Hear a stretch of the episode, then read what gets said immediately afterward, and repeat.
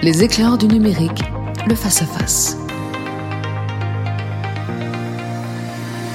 Bonjour à toutes et à tous et bienvenue dans ce nouvel épisode des éclaireurs du numérique. Vous le savez, dans les éclaireurs, on a deux formats principalement. Un format où en fait nous échangeons avec mes camarades Bertrand Lenôtre et, euh, et Fabrice Epelmois, et puis un format d'échange, de conversation, d'interview, de discussion avec des invités prestigieux. Et c'est le cas aujourd'hui avec Ludovic Duhem. Bonjour Ludovic. Bonjour. Alors Ludovic, si je devais vous présenter en deux mots, je dirais philosophe et artiste, mais euh, est-ce que c'est bien résumé ou est-ce que justement il ne faut pas résumer? Alors c'est les deux à la fois. Euh, tout dépend ce qu'on met derrière philosophe et artiste, évidemment, ce qui est une réponse de philosophe. Mais disons que j'évite de, de, les opposer, en tout cas ça c'est certain, parce que d'abord c'est deux fois moi, je suis à la fois euh, philosophe et artiste, et d'autre part aussi pour éviter de les figer dans une conception qui serait définitive de ce que pourrait être, devrait être, euh, et ce qu'on appelle être artiste et être philosophe. Donc je m'amuse plutôt à les mêler, à les entremêler, à les faire se rencontrer, parfois à les mettre en dialogue selon les situations euh, dans lesquelles je me retrouve, selon euh, parfois mes envies, euh, mes désirs, parfois selon l'adversité que je peux rencontrer. Mais disons que en soi, ça peut suffire déjà comme ouverture. Alors, on la fois, enfin, on, on s'est rencontrés, c'est euh, euh, lors d'une conférence que vous avez donnée à l'USI. Pour ceux qui ne savent pas ce que c'est que l'USI, c'est une conférence qui existe depuis plusieurs années à Paris. USI, ça veut dire euh, Unexpected Source of Inspiration. Et, donc, c'est une conférence qui a lieu chaque année. Elle avait lieu cette année au musée du Quai Branly en, en, mois de juin, donc à Paris.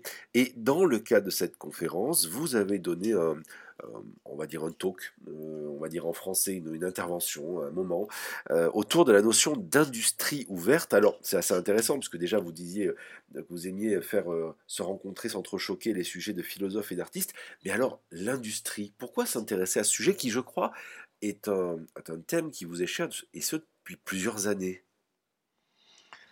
Alors, pourquoi s'intéresser à l'industrie? Parce que l'industrie est aujourd'hui au centre de tous les enjeux de la société actuelle. Ça n'est pas nouveau dans un certain sens, puisque nous vivons dans ce qu'on appelle l'ère industrielle depuis le XVIIIe siècle. En tout cas, c'est comme ça qu'on a l'habitude de poser les éléments historiques et la situation dans laquelle nous sommes toutes et toutes, toutes et tous prises aujourd'hui. et il me semble que nous sommes dans un nouvel âge de l'industrie, qui est en grande partie lié au numérique, euh, bien évidemment. Et ce nouvel âge de l'industrie, ce n'est pas du tout ce qu'on a pu imaginer dans les années 1970, euh, à savoir ce qu'on a commencé à appeler euh, le monde post-industriel, qui était soi-disant une industrie qu'on quittait et peut-être une nouvelle industrie qui arrivait, qu'on a pu croire être la fin de l'industrie, à savoir le passage de l'industrie dite lourde, euh, type industrie sidérurgique par exemple, euh, industrie manufacturière ou industrie de production euh, de biens qui mobilisaient des ressources, qui faisaient circuler avant tout des marchandises sous la forme d'objets ayant une existence matérielle sur un marché, eh bien, il se trouve que on pensait que l'industrie deviendrait autre chose ou qu'on passerait à autre chose que l'industrie, pour certains penseurs de cette époque, à savoir celle des loisirs, euh, celle des services,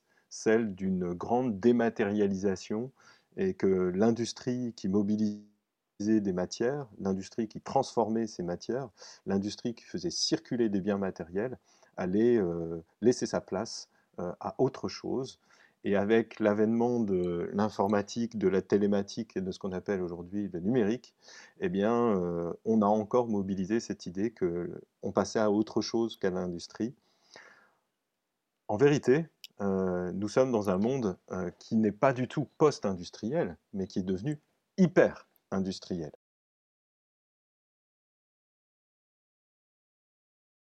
À ce que l'on pourrait croire qui est, euh, en gros, pour faire simple, le marqueur qui serait par exemple le charbon. Euh, c'est pour vous quelque chose qui remonte à beaucoup plus longtemps avant cette notion d'industrie. L'enjeu pour moi, c'est, de reposer la question de l'industrie. Tout simplement parce que dans un monde hyper industriel, où l'industrie a investi l'ensemble des échelles de la réalité, l'ensemble euh, des types de production, de services et même de comportements humains, tout est devenu d'une certaine manière industriel, ou peut être industrialisé. À partir de ce moment-là, il faut rouvrir la question de l'industrie pour éviter de périr avec l'industrie. Mais cette réouverture de la question de l'industrie commence par reconsidérer ce qu'est l'industrie, Mhm. c'est-à-dire quel concept on a de l'industrie, quel sens on donne à l'industrie, dans les trois significations du mot sens, c'est-à-dire à la fois comment on la perçoit, comment on la conçoit et euh, quelle direction on veut lui donner. Or, il se trouve que le mot industrie est un mot très ancien, qu'on utilise encore dans certaines disciplines pour désigner l'ensemble de ce qui est fabriqué euh, par l'espèce humaine, voire au-delà de l'espèce humaine, par les grands primates par exemple, on Mhm. pourrait l'élargir à bien d'autres euh, espèces animales existant sur Terre aujourd'hui ou ayant existé sur Terre. Et il se trouve que, euh, de mon point de vue, l'industrie, si on essaye d'énoncer un certain nombre de critères, ne peut pas se résumer en gros à euh, l'industrie machiniste, thermodynamique, aujourd'hui euh, électro-informatico-nucléaire. En vérité, euh, l'industrie, c'est d'une certaine manière toute l'histoire de la production humaine ou de, l'espèce humaine, et qui commence il y a bien longtemps, et dont les formes, euh, certes qu'on pourrait appeler archaïques ou en un certain sens proto-industrielles, apparaissent dès le paléolithique.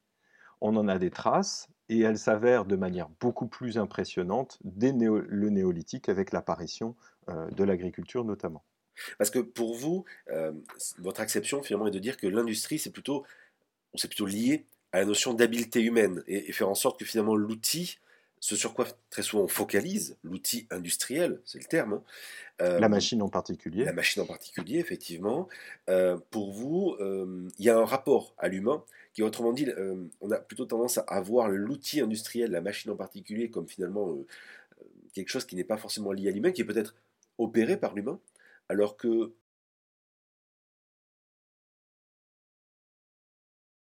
technique et réciproquement. Et c'est ça où finalement, peut-être c'est là où il y a une perception qui change. Alors, euh, la première chose qu'il faut dire, c'est que euh, euh, l'industrie, si on veut la distinguer de l'ensemble de la production humaine et donc de l'apparition de l'espèce humaine au sein du vivant, nécessite au moins, en accord avec beaucoup de, de chercheurs en, en histoire des modes de production aujourd'hui, notamment au CNRS, pour qui euh, l'industrie apparaît dès l'Antiquité, mais pour moi, comme je l'ai dit, elle apparaît un peu plus de manière antérieure, au moins au néolithique et peut-être plus encore au paléolithique, à partir du moment où euh, la production se réalise en série, Mhm. avec un certain nombre d'objets qui ont, disons, des éléments communs qui relèvent d'une forme de standardisation, avec une concentration de l'activité à l'endroit où se trouvent les ressources, avec une concentration d'énergie pour extraire les matériaux et les transformer, avec une division du travail qui a déjà été constatée par de nombreux travaux archéologiques, et enfin par une euh, production excédentaire par rapport aux besoins euh, de la communauté euh, qui produit à cet endroit. Et le processus industriel est déjà en place de manière très ancienne dans l'humanité. Elle se structure de plus en plus au cours du néolithique pour devenir véritablement industrielle en un sens assez moderne déjà dans l'Antiquité. Et si on s'intéresse au Moyen Âge ou à la Renaissance, on est à un niveau d'industrialisation pour certains secteurs euh, de production, comme celui de la navigation par exemple, qui sont très élevés et qui se transformeront finalement par l'avènement du, machinisme et de l'énergie artificielle. La plupart du temps, on définit la révolution industrielle comme étant issue euh, de la conjonction, disons, de la découverte euh, de l'action motrice de, la, La euh, vapeur. de la vapeur, de l'extraction du charbon et de la structuration de la production à partir des machines-outils qui vont exploiter l'énergie de, de, la vapeur et aussi sa, dimension commerciale, ingénieriale et commerciale par Watt, Boulton et bien sûr la société anglaise dans son état au, début du 19e siècle. avant tout, puisque les, débuts de l'industrialisation du 18e sont, disons, encore assez limités. L'avènement industriel comme tel, c'est plutôt autour des années entre les années 1830 et les années 1860. Quoi qu'il en soit, reposer le problème de l'industrie à partir de l'histoire, c'est pas pour relativiser euh, la situation dans laquelle nous sommes, mais simplement se rendre compte que l'industrie qu'on considère comme étant l'origine de tous les maux peut être aussi une forme de solution. Une solution, mais qui exige une critique fondamentale de ce qu'est l'industrie aujourd'hui, de comment on la comprend et de comment on l'oriente. Alors justement, euh, critiquons un peu cette industrie pour essayer de comprendre celle qui, comme vous le disiez aujourd'hui, est vécue comme vecteur de beaucoup de maux, notamment pollution et d'éléments environnementaux euh, qui posent donc des soucis. Euh, vous, la manière dont vous la déterminez, vous l'avez dit, hein, il y a différents éléments qu'il faut prendre en compte. Je retiens aussi notamment la question de localisation, on y reviendra peut-être. Mais euh, pour vous, il y a différents ingrédients qui font qu'on peut finalement faire de l'industrie une alliée. C'est ce que vous, vous appelez l'industrie ouverte, ou tout au moins c'est pour vous une solution. Alors, euh, il faudrait d'abord éviter, avant toute chose, de considérer que l'industrie verte serait la solution à tous euh, les problèmes écologiques, sociaux, économiques, politiques, éthiques, que sais-je, qui se posent aujourd'hui. En fait, euh, je dois vous exposer rapidement le chemin de pensée qui m'a amené, amené, à reconsidérer la question de l'industrie. dans une tradition qui est plutôt une tradition critique post-marxiste, euh, d'une certaine manière et de manière trop rapide, euh, j'ai d'abord considéré que l'industrie, banalement, était la source de tous nos maux et qu'il fallait euh, se passer de l'industrie et aller vers quelque chose qui pourrait être analogue, si ce n'est identique, aux démarches pré-industrielles à l'exemple de ce qu'a connu l'Occident, mais aussi à l'exemple de ce qui persiste dans le monde traditionnel euh, des populations non occidentales, dans le monde euh, artisanal en Occident et dans les alternatives plus ou moins liées euh, à l'expérimentation du bricolage, du design et de l'ingénierie alternative, mais qui ne seraient pas du tout ni d'ordre industriel, ni à l'échelle industrielle. Puisque l'industrie, il faut toujours la comprendre de trois manières c'est à la fois un mode de production, et c'est là où ça m'a intéressé avant tout, mmh mais c'est aussi un système économique qui s'est installé à partir du XVIIIe siècle, euh, sur les bases de ce que la Renaissance avait déjà installé euh, pour le capitalisme et même le Moyen Âge, voire euh, l'éthique, ou plutôt l'éthique ou les, valeurs, disons, du, monde romain, mais bon, je ne vais pas développer ça. Et le troisième élément, c'est que c'est une idéologie politique. Donc c'est à la fois un mode de production, un système économique, une idéologie politique. Disons que dans un premier temps, c'est la question du mode de production qui m'a le, plus intéressé, et c'est là où j'ai rencontré une histoire de longue durée, et c'est là aussi je me suis dit, euh, si on veut véritablement répondre aux enjeux fondamentaux qui sont les nôtres aujourd'hui, qui sont tout simplement la menace de la sixième extinction sur Terre euh, des espèces, et qui bien sûr ferait disparaître l'espèce humaine. Si on veut être à la hauteur de ces enjeux-là, que fait-on de l'industrie? Est-ce qu'on on l'isole comme étant un ennemi à abattre? Absolument euh, par rapport à la dépendance que nous avons vis-à-vis de ce, cet ennemi, entre guillemets, euh, qu'est-ce que ça produit comme désastre de vouloir s'en passer? C'est une question qui est difficile, évidemment. Est-ce que toutes les alternatives qui existent sont pertinentes suffisante par rapport aux besoins humains en général et par rapport à nos besoins actuels. Euh, qu'est-ce que ça implique comme choix fondamentaux? Et c'est là où j'ai croisé une, tradition euh, qui est assez euh, passionnante et qui vient du monde écologique, qui est une tradition écologique qui n'est pas, disons, naturaliste ou écologiste au sens radical de rejet de tout rapport à une technique et même de tout rapport à l'industrie.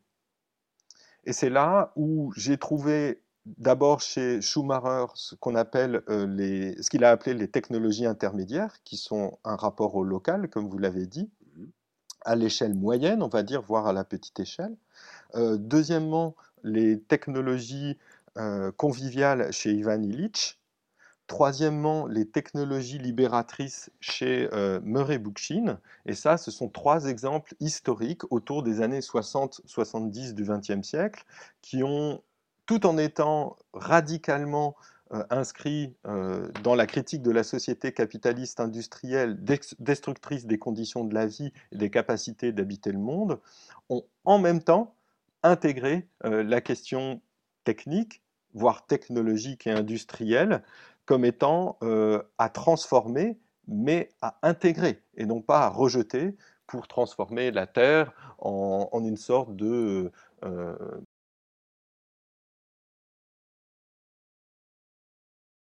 avant toute apparition de la technique et en particulier de, la, technique industrielle à partir du XVIIIe siècle, source de tous les ravages et de toutes les destructions.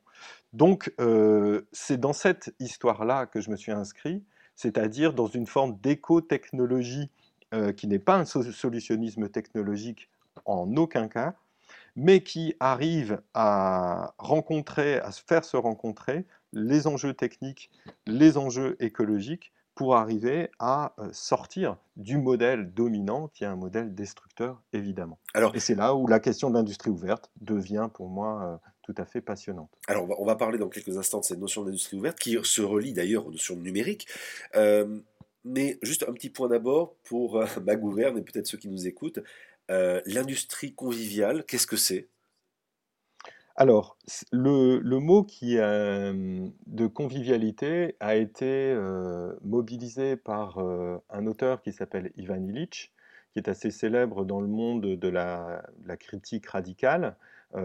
il a écrit un ouvrage en 1973, si je ne me trompe pas, qui s'appelle La convivialité, dans laquelle il explique que le système de production capitaliste moderne et industriel à partir d'une certaine échelle, devient contre-productif. Euh, en particulier, il produit des aliénations qui sont connues et qui ont été décrites par Marx, euh, qui ont été élargies par un auteur qui est mon auteur de référence, notamment pour l'industrie ouverte, qui s'appelle Gilbert Simondon, euh, et qui est lié notamment à la connaissance de la technique. Et il se trouve que l'enjeu fondamental, en tout cas pour Illich, pour répondre aux enjeux sociaux, mais aussi aux enjeux écologiques, c'est de parvenir à élaborer un système de production, euh, pour ma part, donc je pourrais dire aussi industrie, qui soit convivial, c'est-à-dire qui puisse rétablir euh, dans leur savoir l'ensemble des opérateurs qui sont en lien avec des outils ce qu'il appelle lui des outils en général qui comprennent aussi les machines, et qui soit donc une technologie émancipatrice. On pourrait dire avec Murray Bookchin une technologie libératrice, euh, qui ne soit pas donc source d'aliénation, de domination, d'exploitation, euh, par privation avant tout euh, de la capacité de penser, d'agir, de connaître dans le rapport à la machine. Merci de ce point de précision, déjà pour essayer de comprendre un tout petit peu plus ce que l'on entendait par cette notion conviviale, et je pense que c'était important. Euh, si on comprend bien, vous l'avez dit d'ailleurs, ce n'est pas du technosolutionnisme tout ça. Euh, d'ailleurs, ça s'oppose beaucoup à la, on va dire, à, la, à, une vision euh, Silicon Valleyenne que l'on voit aujourd'hui, d'ailleurs, qui est très marquée par la technologie, justement. ou quand on écoute certains acteurs, certains politiques, certains industriels, euh, qui dit justement que euh, bah, peut-être que notre salut vis-à-vis de, notre civilisation et peut-être sa finitude, euh, c'est le fait que faut, ce sont les technologies qui vont nous sauver. Ce n'est pas du tout votre propos finalement. L'idée c'est de dire que il faut intégrer cette notion d'industrie, mais il, il ne faut pas la rejeter, mais il faut finalement la replacer dans un écosystème qui est différent de celle que l'on a aujourd'hui, et que ce n'est pas une finalité. Et quelque part, le technosolutionnisme, c'est une finalité. Complètement. Alors, la première chose, c'est que la, tendance, euh, si ce n'est humaine, au moins occidentale, et de chercher le salut. C'est difficile de nous extraire de cette euh, vieille idée qui peut-être euh, euh, a commencé avec le, christianisme à la suite de la société gréco-romaine, sachant que la question du salut, question très complexe, mais qui est beaucoup plus présente évidemment dans le monde, dans le monde chrétien, dans le monde protestant en particulier, dans la constitution de notre culture moderne et capitaliste. Et donc on a toujours tendance à chercher soit un quoi, soit un qui, qui va nous sauver, qui va enfin résoudre tous les problèmes en une seule fois et pour toujours. Alors que vivre, c'est non seulement euh, résoudre des problèmes, mais c'est apporter des solutions qui vont poser d'autres problèmes. Par conséquent, euh, considérer que quelque chose, quelqu'un, euh, va résoudre l'ensemble des problèmes, c'est en fait une croyance dont il est difficile de se départir, mais qui est une illusion tout à fait catastrophique. C'est pourquoi il faut adopter un rapport pharmacologique euh, à la question technologique, en ce sens que ce n'est pas l'usage qui va euh, faire qu'une technologie va résoudre un problème et va le résoudre correctement et pour longtemps en éliminant le plus possible de nuisances, voire toutes les nuisances que cela pourrait engendrer, je veux dire que cette résolution pourrait engendrer, mais que, en vérité, toute solution technologique est à la fois bonne et mauvaise, si tant est que le problème qui est posé auquel elle répond soit un vrai problème.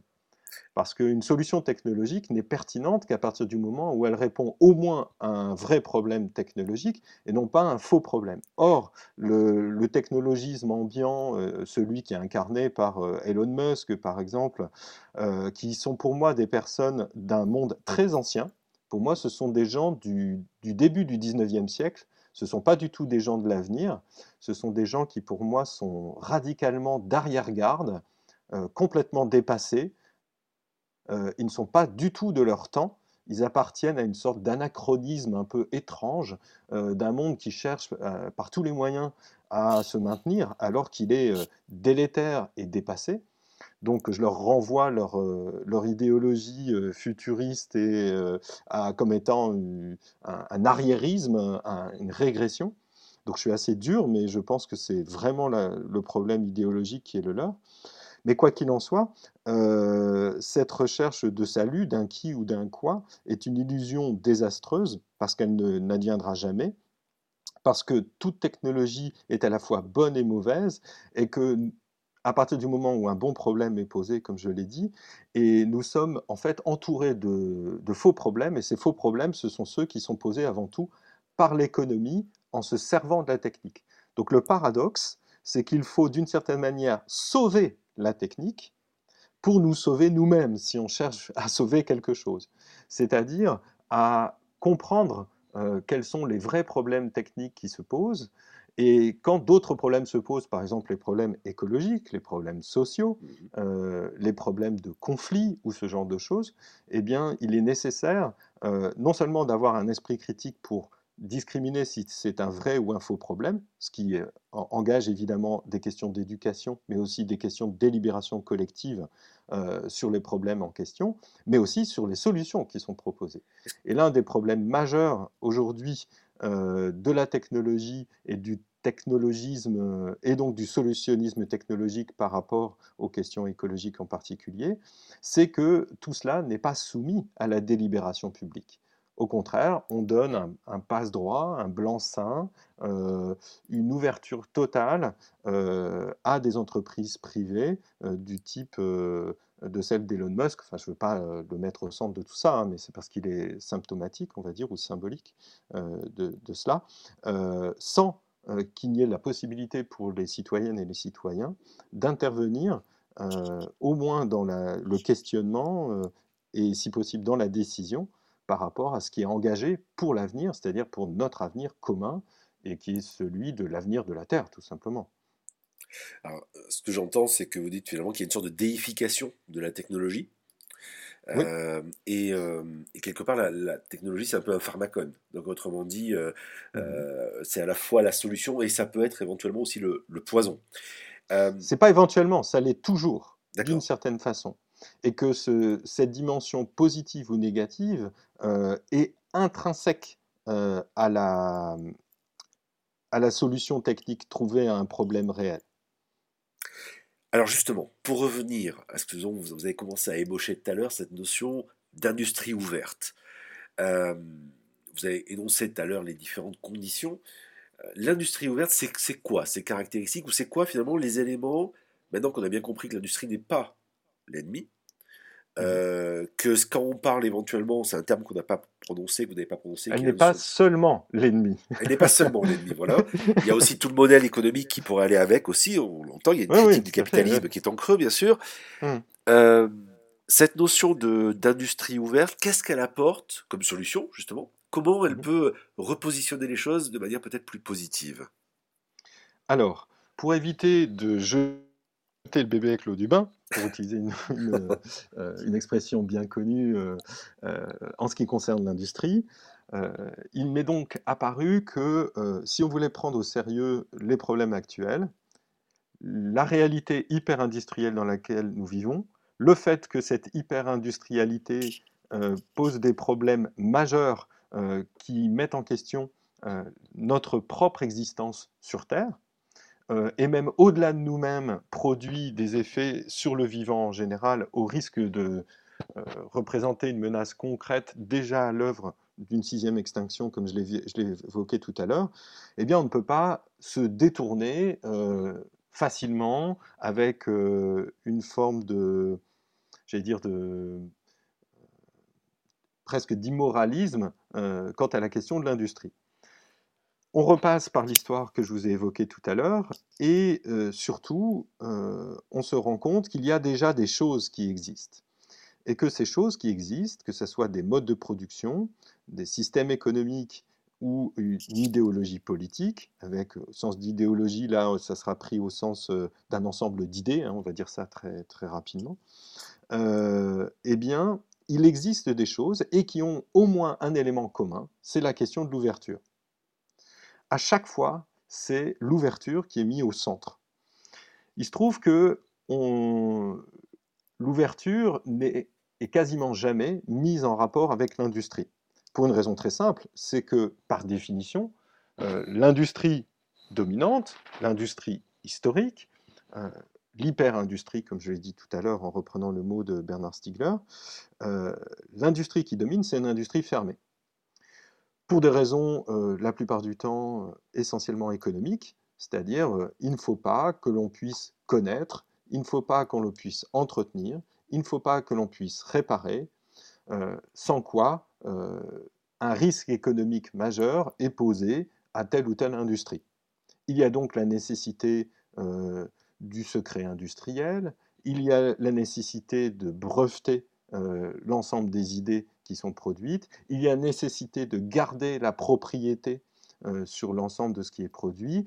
Il est nécessaire d'éviter, euh, pour créer une dépendance par l'obsolescence programmée euh, chez les consommateurs et même d'intoxication, à ce que on dévoile les modes de production, qu'on dévoile les, les modes d'utilisation, les possibilités de réparation, d'entretien, voire d'amélioration. Et il se trouve que cette industrie, cette question de l'ouverture appliquée à l'industrie qui peut paraître, si ce n'est paradoxal, carrément contradictoire, eh bien, me paraît être un avenir possible de l'industrie, en tout cas intéressant, qu'il s'agit d'interroger. Et je suis parti pour ça d'une conception qui vient d'un philosophe français assez connu pour euh, sa pensée de la technique, qui s'appelle Gilbert Simondon, qui est né en 1924 et qui est mort en 1989, et qui a proposé cette idée euh, d'ouverture industrielle euh, dans un texte du milieu des années 60 qui s'appelle Psychosociologie de la technicité, et où, de manière assez admirable, il met en évidence l'ensemble des problèmes qui sont encore les nôtres aujourd'hui, et notamment le fait que l'ouverture de l'industrie est peut-être l'enjeu fondamental pour euh, résoudre les problèmes écologiques, sociaux et avant tout d'intégration de la technique à la culture. Mais euh, l'ouverture ferait quoi finalement? Parce que l'ouverture, ce serait l'abolition de la concurrence? Parce que finalement, cette notion de fermeture, c'est le fait que chacun garde un avantage concurrentiel. Il garde quelque Hmm. part ce qu'on appelle en anglais un wall garden, donc un jardin Hmm. fermé. Est-ce que Hmm. c'est ça que- qui, qui est sous-tendu? Est-ce que c'est une logique de vouloir une meilleure réparabilité, par exemple? Et on le voit aujourd'hui, euh, d'ailleurs, Oui, l'Union européenne essaye d'aller dans ce, dans ce sens-là. Euh, Qu'est-ce que on pense à l'open source, bien sûr, Oui, euh, dans, dans le domaine du numérique. Euh, on pense à, à cela, et d'ailleurs on le voit aujourd'hui, c'est assez intéressant de voir que dans le cas de l'intelligence artificielle, l'open source s'en sort plutôt bien, versus des, Mhm. des modèles plutôt fermés ou qui se sont refermés. Je pense à Ouais. OpenAI qui était ouvert, qui s'est refermé, Mhm. pour des raisons d'ailleurs concurrentielles. Euh, Est-ce que c'est ça qui est, qui est sous-tendu, cette notion d'ouverture, et qu'est-ce que ça risque de changer quelque part dans le, dans le modèle? Parce que si on passe d'un modèle plutôt fermé, parce que sous-tendu à une logique de concurrence, à un modèle ouvert, euh, ça, ça risque de déstabiliser le modèle, surtout si tout le monde ne joue pas les mêmes règles du jeu. Alors, c'est pas que ça risque de, de déstabiliser le modèle, c'est qu'il faut qu'il soit déstabilisé et il faut même changer de modèle. Donc, passer euh, de l'industrie fermée à l'industrie ouverte, c'est un changement radical de modèle. Et je pense que nous n'avons pas d'autre choix. Ensuite, euh, on va pouvoir discuter des, modèles euh, différenciés qui peuvent exister à l'intérieur de ce changement radical de modèle pour passer du modèle de l'industrie fermée à l'industrie ouverte. Alors, qu'est-ce que ça veut dire? D'abord, l'industrie ouverte n'est pas forcément euh, absolument, définitivement et à tous les niveaux ouverte.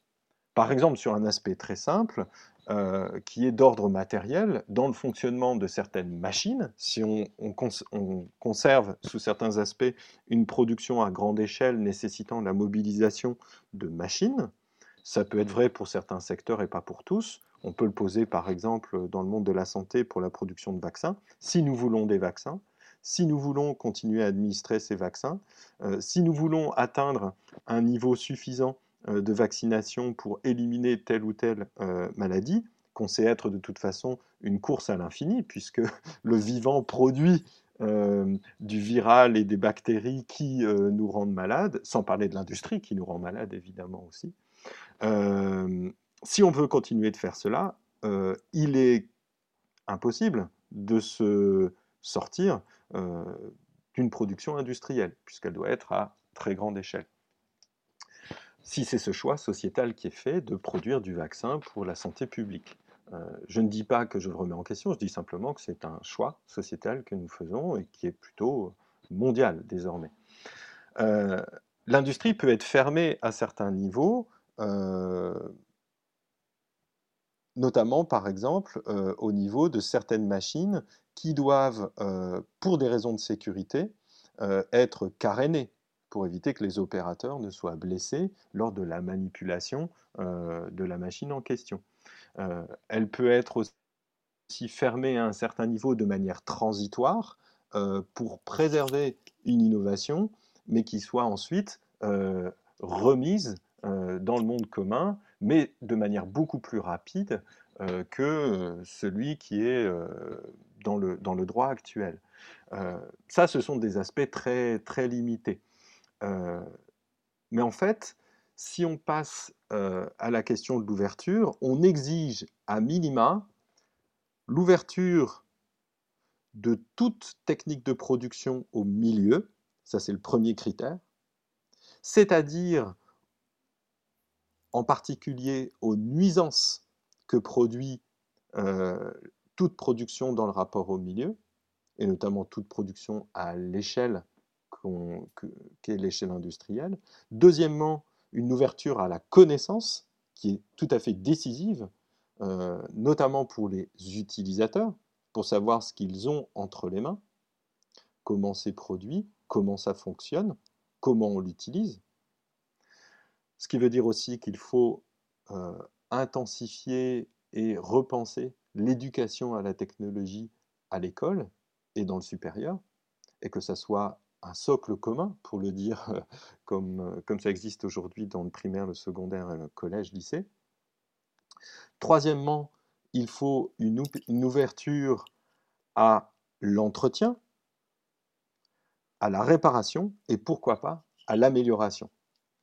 Il y a certains objets industriels de ce type qui existent déjà, qui pour certains rentrent dans le système économique actuel. Et euh, pour une autre question, euh, ou si vous me laissez continuer, je parlerai du modèle économique qui pourrait y correspondre, parce que bien sûr, ce n'est pas le modèle économique actuel. Euh, il se trouve que une, un designer qui a fondé une marque que vous connaissez peut-être, qui s'appelle le Fairphone, disons, réunit un certain nombre de critères, avec des limites, c'est normal, un certain nombre de critères qui correspondent relativement bien à ce que serait un objet industriel ouvert. Maintenant, est-ce que c'est de l'industrie ouverte de manière complète et profonde telle que je l'entends? Non. Mais euh, disons que ça va dans la bonne voie. L'ensemble des lois au niveau de l'Union européenne ou en France euh, qui vont dans le sens de la réparabilité, euh, qui vont dans le sens, on pourra revenir sur la question du droit, hein, j'ai beaucoup de choses à dire aussi euh, à, cet égard, qui vont dans le sens de la réparabilité, qui vont dans le sens de l'encadrement de l'économie, de la finance et de la comptabilité à cet égard, de la question du cadre légal autour du réemploi, de la réparation, du recyclage, euh, de la question de la garantie de conformité légale, par exemple, euh, de la lutte contre la publicité mensongère et l'incitation à jeter, de l'interdiction des plastiques, etc. etc. Euh, les indices de réparabilité, de, de recyclage, tout ça est très positif et va dans le sens de ce que j'appelle l'industrie ouverte. Donc il y a déjà beaucoup d'éléments, même au niveau juridique, dans l'état actuel des choses, qui vont dans le bon sens.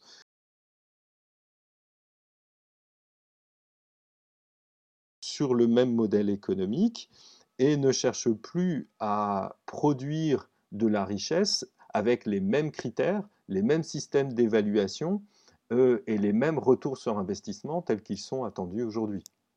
Est-ce qu'il n'y a pas, prenons l'exemple de Elon Musk, est-ce qu'il n'y a pas un paradoxe quand on voit un Elon Musk euh, qui, euh, que vous n'aimez pas vraiment, euh, autrement dit, pas lui en particulier, mais ce qu'il représente, et à la mhm. fois c'est euh, un des rares qui, par exemple dans le domaine du numérique, va euh, mettre en open source l'algorithme de Twitter.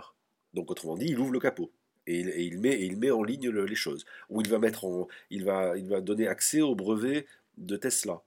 Qu'est-ce que ça dit?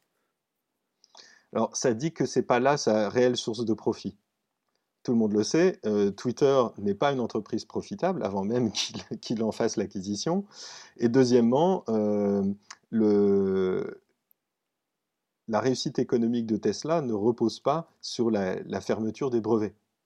Donc il, sait très bien que l'enjeu, c'est les batteries et que euh, les Chinois sont en tête à cet égard. Mmh Donc là, ce type d'ouverture sont pour moi des ouvertures qui, masquent euh, des fermetures qui sont ailleurs euh, et qui sont plus importantes. Donc, euh, il y a un geste qu'on va dire qu'on pourrait trouver positif, mais on sait très bien que ce qu'il rend ouvert ne sont pas des innovations radicales ou des, des inventions de rupture, comme on dit parfois, qui soient les plus intéressantes. Euh, les alternatives à ce qu'il propose existent déjà sous des formes euh, en particulier ouvertes. Euh, et en l'occurrence, je trouve qu'il y a un geste d'ouverture bien plus intéressant lorsqu'il met à disposition Starlink pour les, soldats qui luttent en Ukraine contre l'invasion russe. là, on a un geste d'ouverture parce qu'il met à disposition le dispositif, il, il, le rend opérationnel, il ne demande pas à ma connaissance, immédiatement en tout cas, de contrepartie. Pas immédiatement. Euh, voilà, pas immédiatement de contrepartie, mais je ne suis pas naïf par ailleurs, euh, quand, euh, comme toutes les, tous les États et toutes les entreprises qui contribuent à n'importe quelle guerre sur la surface de la Terre, des intérêts qu'ils ont à le faire à court, à moyen ou à long terme, notamment postérieurement, après la résolution du conflit, pour s'installer durablement dans l'économie du pays en question donc, ou de faire preuve ensuite pour d'autres conflits ou vis-à-vis d'autres pays de leur avantage concurrentiel, pour parler de manière euh, économiste capitaliste, euh, par rapport à une innovation, une expertise, euh, un savoir-faire, que sais-je, d'ordre stratégique ou, matériel par rapport à l'expérience qu'ils ont acquise dans, tel ou tel conflit. Donc il ne faut, faut, pas être naïf non plus. Quoi qu'il en soit, ce qui est tout à fait intéressant, par exemple, disons que c'est un exemple extrême, mais le fait qu'il ait pu inventer, ou disons, rendre possible les conditions de l'invention, parce que c'est pas lui qui est l'inventeur évidemment, euh, les conditions de l'invention d'une euh, d'un lanceur qui puisse être réutilisable, mhm. en soi, c'est disons c'est un exemple extrême hein, pour moi qui est à l'extrême de ce que doit être euh, l'industrie ouverte, puisque c'est le domaine du spatial dont on pourrait se questionner sur la pertinence. En tout cas, euh, sur le plan militaire et géostratégique, euh, la pertinence, elle est d'emblée acquise, hein, puisque la guerre spatiale est, préparée depuis la guerre froide déjà, donc ça fait assez longtemps. quoi qu'il en soit, dans le monde spatial spécifique, il a fait d'une certaine manière un geste d'industrie ouverte par la réutilisation du lanceur euh, en abaissant le coût de moitié, si mes souvenirs sont bons, mmh. euh, pour le, lancement d'un satellite. Maintenant, Starlink, euh, comme on le disait d'un point de vue pharmacologique, est très problématique par ailleurs, parce que ça crée un maillage constellaire à une, une, altitude assez basse pour la diffusion d'Internet. Ça lui donne, pour l'instant, une relative hégémonie euh, puisqu'il y a des projets concurrents, évidemment, soit qui ont précédé, soit qui sont en train d'être montés, y compris par l'Europe, euh, mais qui par ailleurs constituent un maillage de déchets euh, considérable, sans, sans, parler bien sûr des questions politiques, éthiques qui sont posées par, par ce genre de, de constellation, de maillage constellaire de la diffusion d'Internet.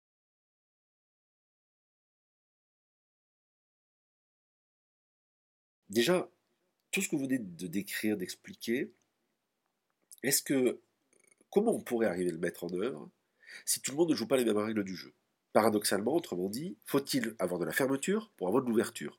Quand je dis de la fermeture, l'Europe qui met des règles, par exemple, je prends l'exemple toujours du numérique, le RGPD, qui met des règles et qui oblige finalement quelque part par cette logique de fermeture, je me dis guillemets à fermeture au sens où mmh. l'Europe se met d'accord entre elles pour faire ça, pour quelque part pousser d'autres acteurs, notamment les Américains, à euh, aller dans ce sens-là. Est-ce que ça peut être un, prérequis, une manière quelque part de faire en sorte que tout le monde joue les, mêmes règles du jeu? Car aujourd'hui, si on demande aux Chinois, aux Américains ou aux Européens d'avoir les mêmes règles, euh, je pense que chacun va vouloir rester dans son coin. Bien sûr. Il y a plusieurs choses à dire à, cet égard. La première chose, c'est que la, stratégie euh, de maintien de la situation profitable du capitalisme passe par l'exigence de régulation.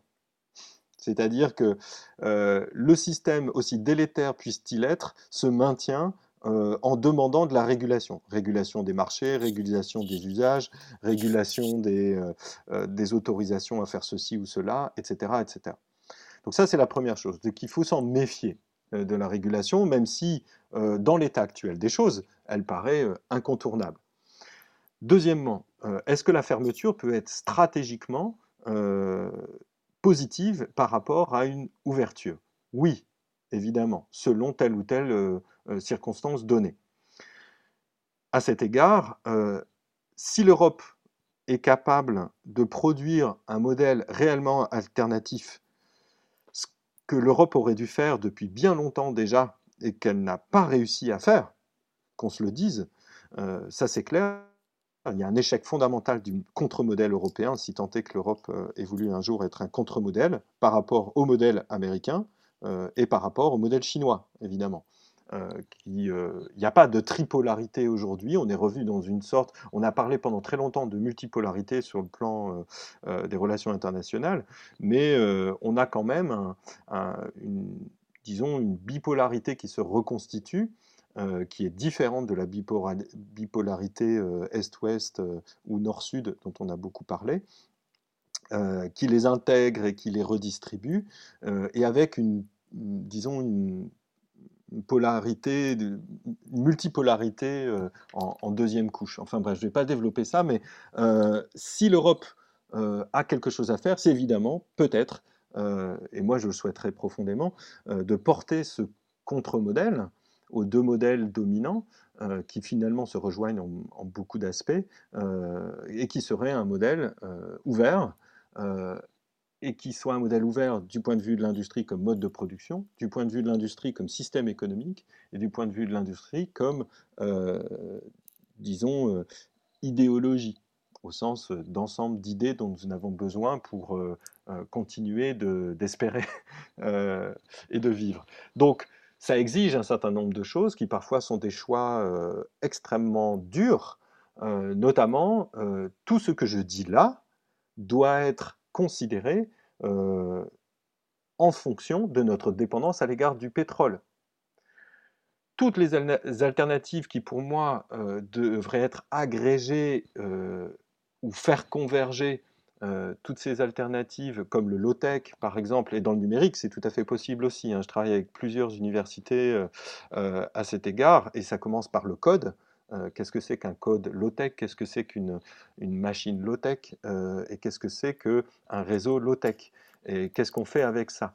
Est-ce que ça veut dire qu'il faut arrêter les big data? Mais les big data, on en a besoin pour les prévisions de climatologie, par exemple, qui sont très utiles uh-huh. pour euh, anticiper des solutions par rapport à, nos, euh, à ce qui nous advient euh, et de manière de plus en plus régulière et intense. de même, comme je le disais, pour certains secteurs stratégiques comme le militaire, la santé, la recherche scientifique, est-ce qu'on doit se passer des big data, de l'intelligence artificielle euh, et est-ce que le low-tech pourra répondre à nos attentes, aux besoins et aux enjeux stratégiques euh, Encore une fois, qui sont, évidemment présents. Mais là, euh, devant l'urgence et peut-être la, falaise qui est au bout de nos orteils, si je puis dire, les choix radicaux par rapport à cette dépendance numérique, à cette dépendance au pétrole, vont se poser et ils ne pourront pas se constituer autrement que par une, non seulement une ouverture, mais une décroissance. Mais en vérité, la décroissance n'est pas un problème idéologique. Euh, j'ai discuté avec, justement dans le cadre de USI, avec euh, des responsables de grandes entreprises, et ils sont à peu près tous d'accord. Ceux qui sont dans le monde industriel puissant sur la planète euh, constatent déjà la décroissance elle est déjà là. Il y a une décroissance des ressources qui est évidente. Et donc, euh, les gens sérieux, et non pas les gens qui, dans les médias, clament que la décroissance c'est horrible, c'est euh, euh, une idéologie qui va nous faire revenir aux, aux, Amish ou à la lampe à huile ou je ne sais quoi, alors que la lampe à huile est extrêmement plus performante quand vous avez une panne nucléaire que n'importe quel autre système d'éclairage. Euh, ça, c'est souvent cette stupidité qui me, que je trouve euh, affligeante, euh, sachant que la lampe à, huile, c'est issu d'une grande histoire des techniques et c'est, ça prouve l'intelligence humaine comme peut-être peu d'autres objets techniques. Mais il n'empêche que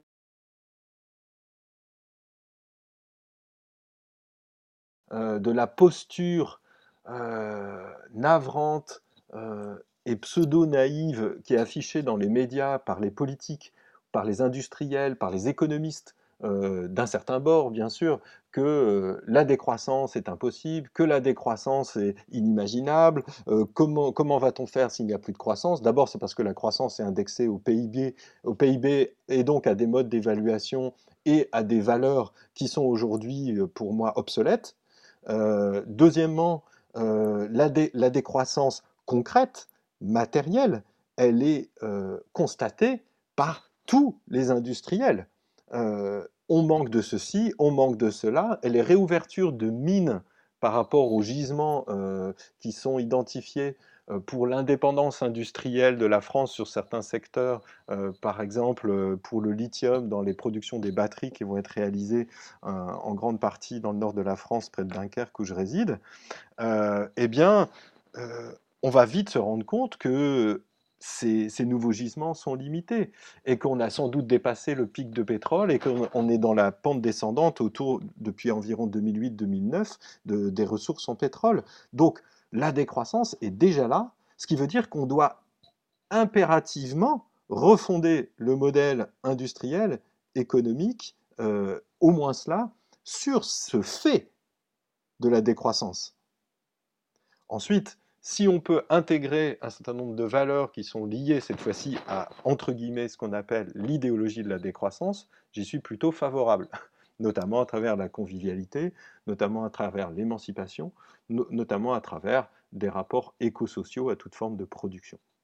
Ludovic, pour finir, euh, on va faire un petit focus sur le numérique en particulier, parce qu'on a beaucoup parlé de d'industrie ouverte, et bien sûr le numérique en fait intrinsèquement partie, parce que quelque part aujourd'hui, le numérique est au cœur de nos vies.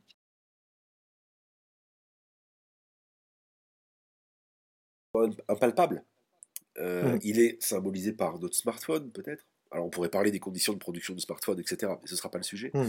Euh, mais on va dire que le, les services rendus par le, numérique euh, est impalpable et on ne sait pas où sont les data centers, on ne sait pas à quoi ça ressemble, mais ça marche. Il y a une dimension un peu magique, quelque part, mmh. liée à, tout cela. Qu'est-ce que, qu'est-ce que le, numérique, comment le numérique vient se positionner par rapport à toutes ces notions d'industrie ouverte Qu'est-ce qu'il faut changer? Par exemple, vous avez déjà évoqué la notion de low-tech, euh, qui sous-tend aussi le mhm. fait de, d'avoir peut-être un code plus vertueux, moins consommateur, euh, mhm. j'imagine, mais il y a mhm. peut-être d'autres choses. C'est quoi l'impact euh, Ou les, les, bonnes, les bonnes pratiques, quelque part, que devrait prendre le numérique vis-à-vis de ce que vous défendez? Sachant que ce numérique-là, il est là, et à la fois on ne le voit pas, ce qui, quelque part, rend peut-être sa pollution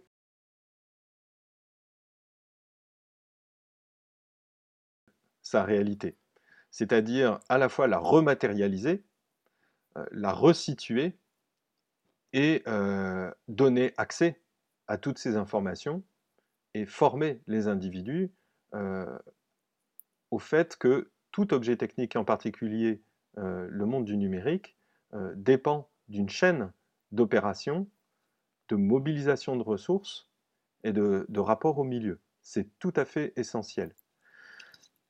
À cet égard, l'industrie ouverte, si j'allais dire, si stratégiquement il fallait qu'un secteur, ou du moins qu'une première direction soit donnée à l'industrie ouverte comme nouveau modèle, elle doit être impérativement numérique.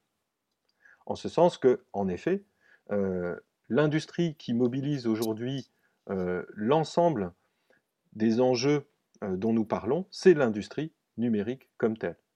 le monde hyper-industriel dans lequel nous sommes est un monde de la réticulation numérique généralisée de l'ensemble des personnes, des objets et des échanges entre ces personnes et ces objets. Par conséquent, euh, ne pas considérer que l'industrie ouverte ait un quelconque rapport avec le numérique serait une erreur fondamentale. Donc, euh, l'industrie ouverte du numérique peut d'ailleurs reposer en partie sur euh, les modèles qui ont été développés dans le monde du numérique lui-même. On peut penser évidemment à l'open source, à l'open software, à l'open hardware, au Creative Commons, euh, mais aussi euh, au, mode de production issu des impressions 3D type RepRap, à, tout le mouvement qui s'est développé mais qui était apparu à un moment donné comme étant une alternative à l'industrie, mais qui n'a jamais réussi, à se constituer comme tel, qui était celui, euh, euh, disons, des, Fab Labs, mais il n'était pas d'ailleurs euh, initialement orienté vers cela, mais on, y a, on a beaucoup cru que c'était la nouvelle industrie. Tout ce qui est Fab Lab, Do It Yourself, Bakers. Exactement. mais il, il reste un certain nombre de valeurs, un certain nombre de principes, un certain nombre d'expérimentations qui sont issues de ce monde-là et qui peuvent permettre de reconstituer l'ensemble de la chaîne du numérique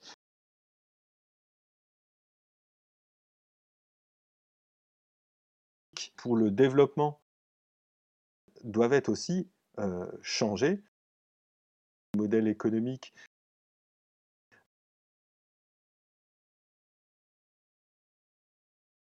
des effets qui sont produits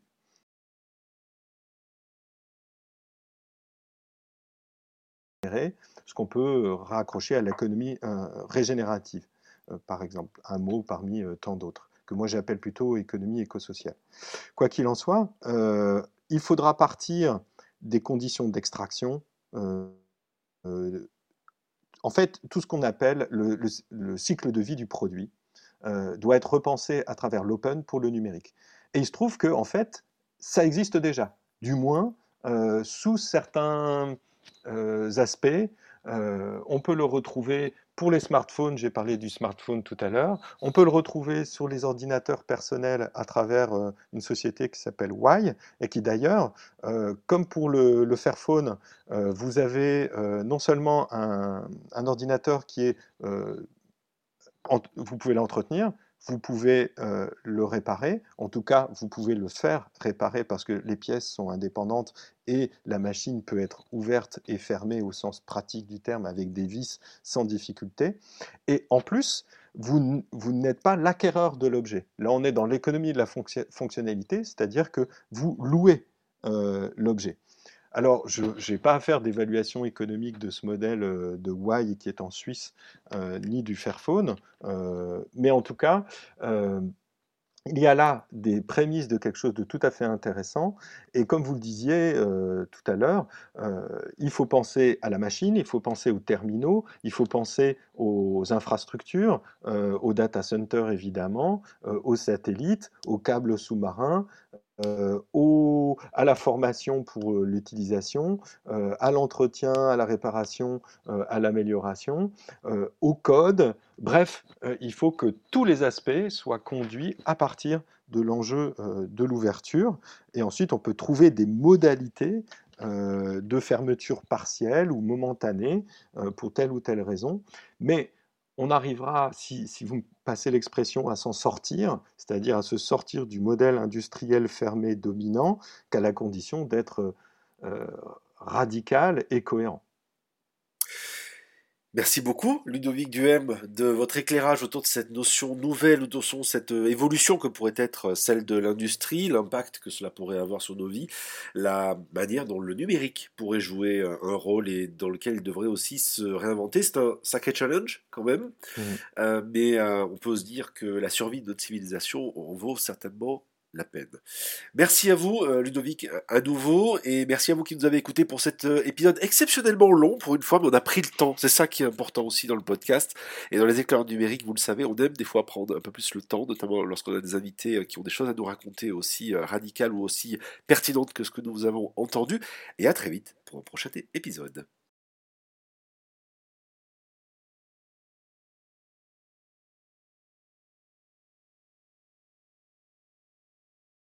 De Bertrand Lenôtre, Damien Douany et Fabrice Epelboin.